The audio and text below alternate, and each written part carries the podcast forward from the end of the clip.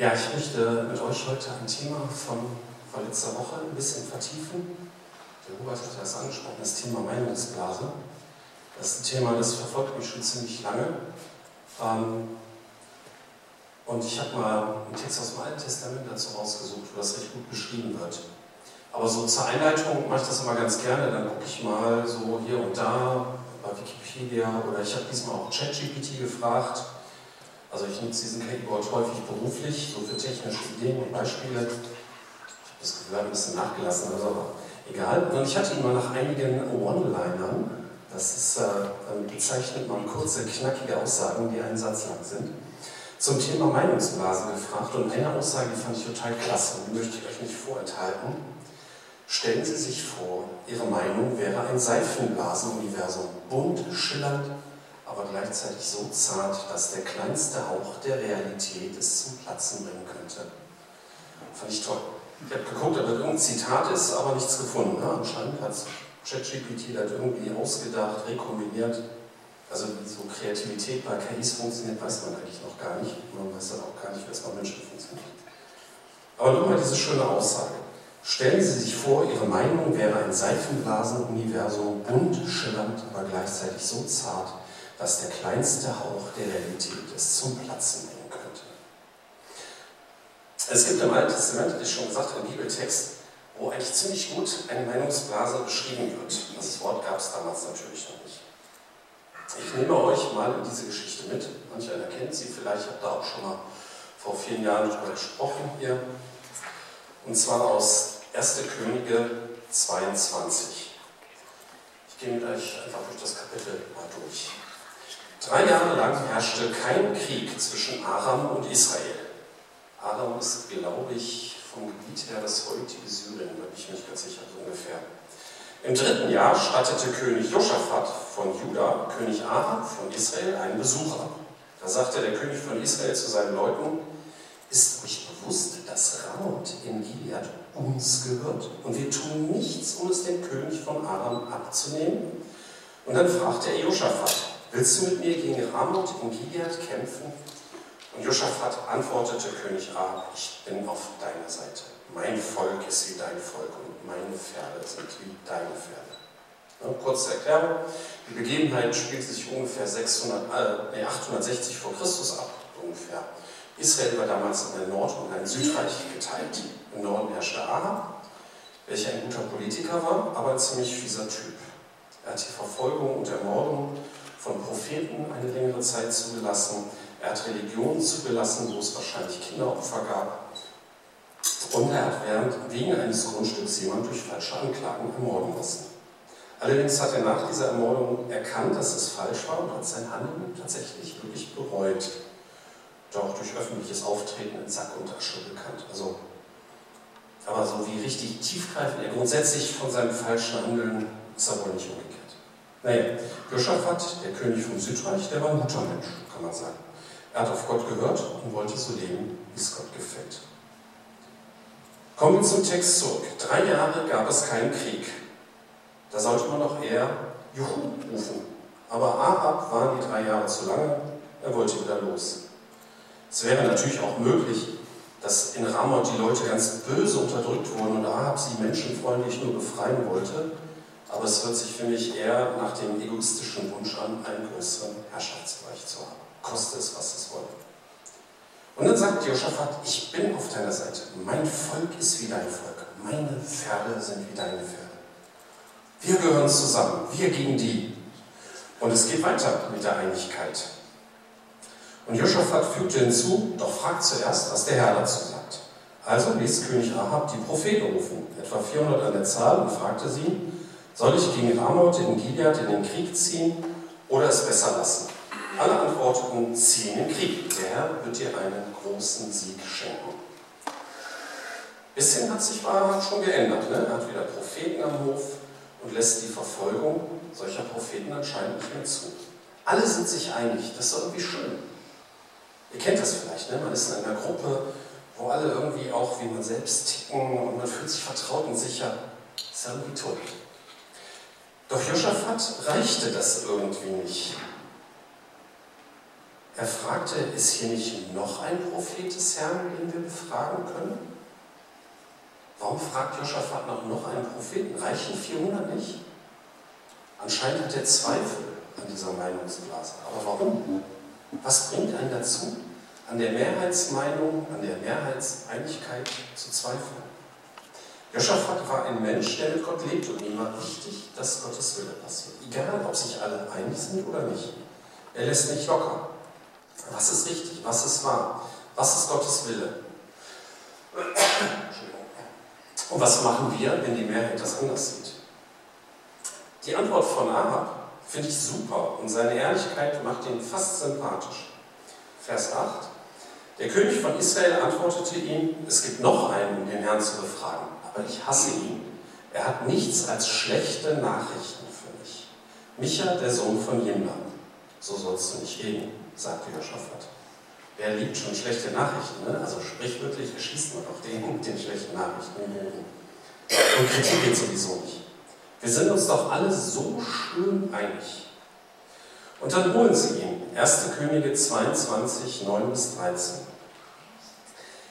Also rief der König von Israel einen seiner Diener und befahl rasch, hole Micha, den Sohn von Judas. König Ahab von Israel und König Joschafat von Juda saßen in königlichen Gewändern auf ihren Thronen auf einem Platz am Tor von Samaria. Die Propheten weissagten für ihn. Zedekia, der Sohn Kenans, machte sich eiserne Hörner und verkündete, so spricht der Herr, mit diesen wirst du die Aramäer niederstoßen, bis du sie vernichtet. Alle anderen Propheten stimmten ihm zu. Ja, sagten sie, zieh hinauf nach Ramoth und Gilead und triumphiere, denn der Herr schenkt dir den Sieg. Der Bote, der gegangen war, um Micha zu holen, sagte zu diesem, hörst du, alle Propheten sagen dem König Gutes. Schließ dich doch ihnen an und versprich auch du ihm Erfolg. Uneinigkeit ist auch schwer zu ertragen. Wir lieben unsere bunte, schillernde Meinungsblase. Schließ dich doch an, es ist so schön. Doch Micha widerspricht. So wahr der Herr lebt, ich werde nur sagen, was der Herr zu mir redet. Naja, als guter Prophet muss man das vielleicht sagen, sonst äh, kann man nicht mehr in den Spiegel gucken. Aber es geht etwas unerwartet weiter. Als Micha vor dem König stand, fragte Ahab ihn, Micha, sollen wir gegen Ramoth in Gilead in den Krieg ziehen oder nicht? Und Micha antwortete, zieh in den Krieg und triumphiere. Der König, der Herr schenkt dem König einen großen Sieg. Warum sagt er das? Ist er von dieser gewaltigen Einigkeit eingeschüchtert? Hat er Angst? Vielleicht. War ja auch nur ein Mensch. Und immer zu kämpfen und auf das Negative hinzuweisen, kann ihn auch überfordern sodass man sich auf, du hast dein Recht und ich habe meine Ruhe zurückgezogen. Auch wenn es um Meinungsblasen geht, möchte man manche Streits und Kämpfe nicht mehr führen. Zum Beispiel, wir reden über das Thema Impfen einfach nicht mehr. Das hat sowieso keinen Sinn. Da kommen wir nicht zueinander. Das verstehe ich und ich mache es auch manchmal selbst so. Aber richtig finde ich es eigentlich nicht. Man muss sich doch auch bei kontroversen Meinungen in Liebe und Respekt begegnen können. Auch wenn man inhaltlich die andere Meinung vielleicht sogar bescheuert findet. Kann ja sein. Aber diese Trennung zwischen Person und Meinungsinhalt, die wird irgendwie immer schwieriger. Zum Beispiel, mal ein Beispiel, die Aussagen der AfD zum Thema erneuerbaren Energien. Finde ich falsch. Ich würde sogar sagen, inhaltlich bescheuert. Also dieses Entschuldigung würde ich dafür nehmen. Die wollen ja sogar den Umstieg von fossilen Energiequellen zu erneuerbaren anhalten und sogar rückgängig machen. Wie spricht man mit solchen Leuten darüber? Findet man einen Gesprächskanal oder ziehen wir uns in unsere Blase zurück und denken, egal, hat eh keinen Sinn.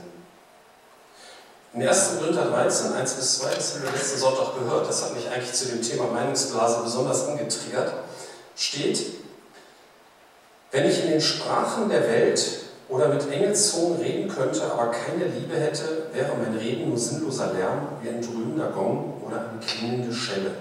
Wenn ich die Gabe der Prophetie hätte und wüsste alle Geheimnisse und hätte jede Erkenntnis, und wenn ich einen Glauben hätte, der Berge versetzen könnte, aber keine Liebe hätte, so wäre ich nichts.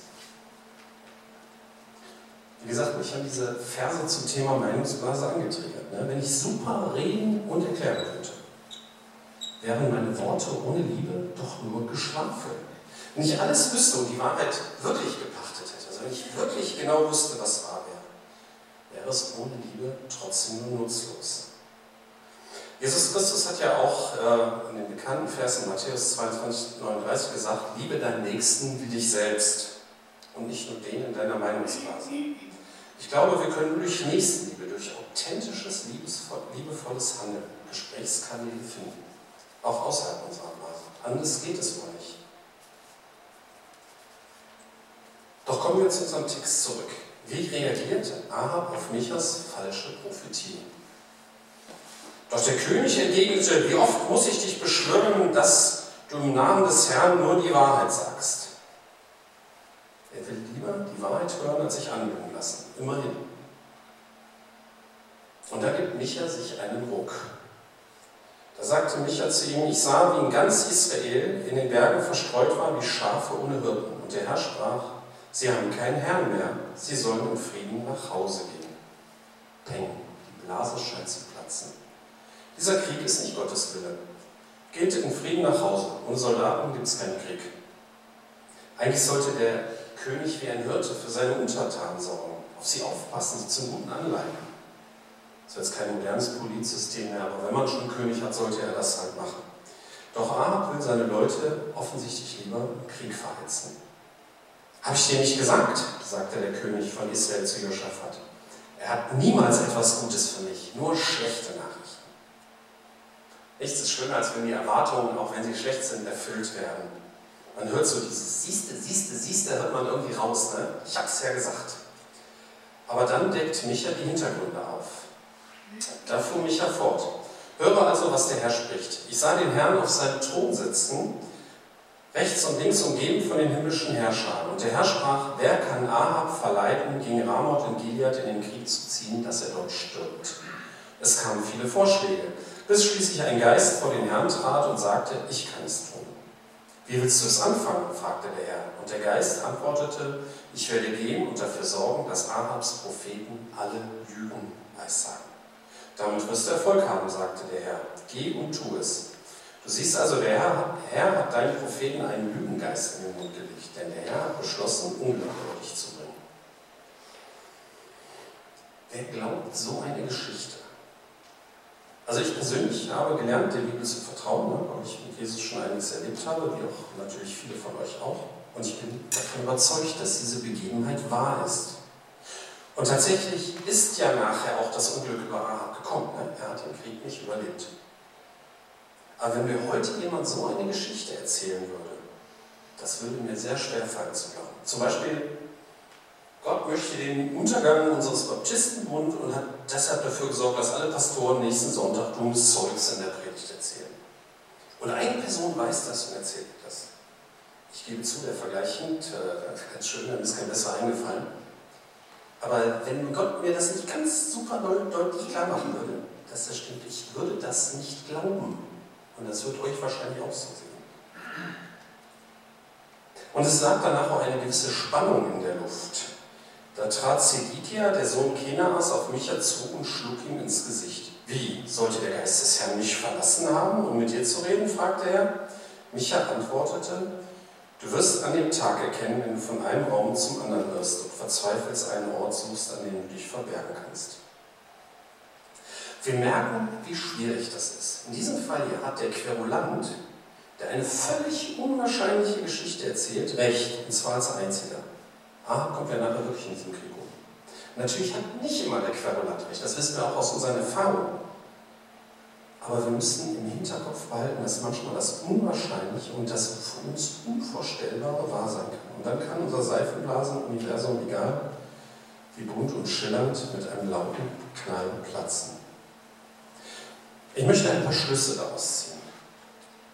Zuerst äh, möchte ich den markanten und äh, bekannten Ausspruch aus Römer 12, Vers 16 zitieren. Haltet euch nicht selbst für klug, heißt es in den meisten Übersetzungen. Vielleicht noch passender ist die Übersetzung Neues Leben. Bildet euch nicht ein, alles zu wissen.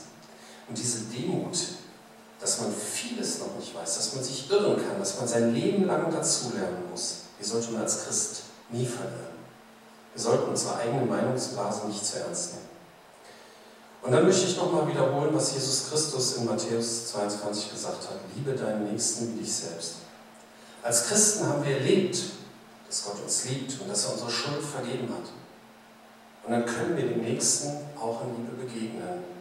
Trotz aller Themen wie Corona-Impfung, Ukraine-Krieg, Klimawandel, E-Auto, Wärmepumpe, Heizungsgesetz, Gaza-Krieg. Euch fallen sicherlich noch mehr Triggerthemen ein, die ein Gespräch erschweren. Wir haben die Diskussion gewonnen und den Menschen verloren. Das kann es nicht sein. Jeder Mensch, auch Jesus Christus, egal in welcher Blase er sich bevorzugt bewegt. Und Jesus Christus möchte jeden Menschen erreichen. Ich fasse zusammen. Noch einmal der One-Liner vom Anfang. Stellen Sie sich vor, Ihre Meinung wäre ein Seifenblasenuniversum, bunt, schillernd und gleichzeitig so zart, dass der kleinste Hauch der Realität es zum Platzen bringen könnte. Wir haben die Geschichte von Ahab, Josaphat und Micha aus 2.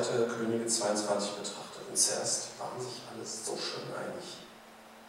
Doch Josaphat ließ sich von der Einigkeit nicht blenden und hat nachgefragt.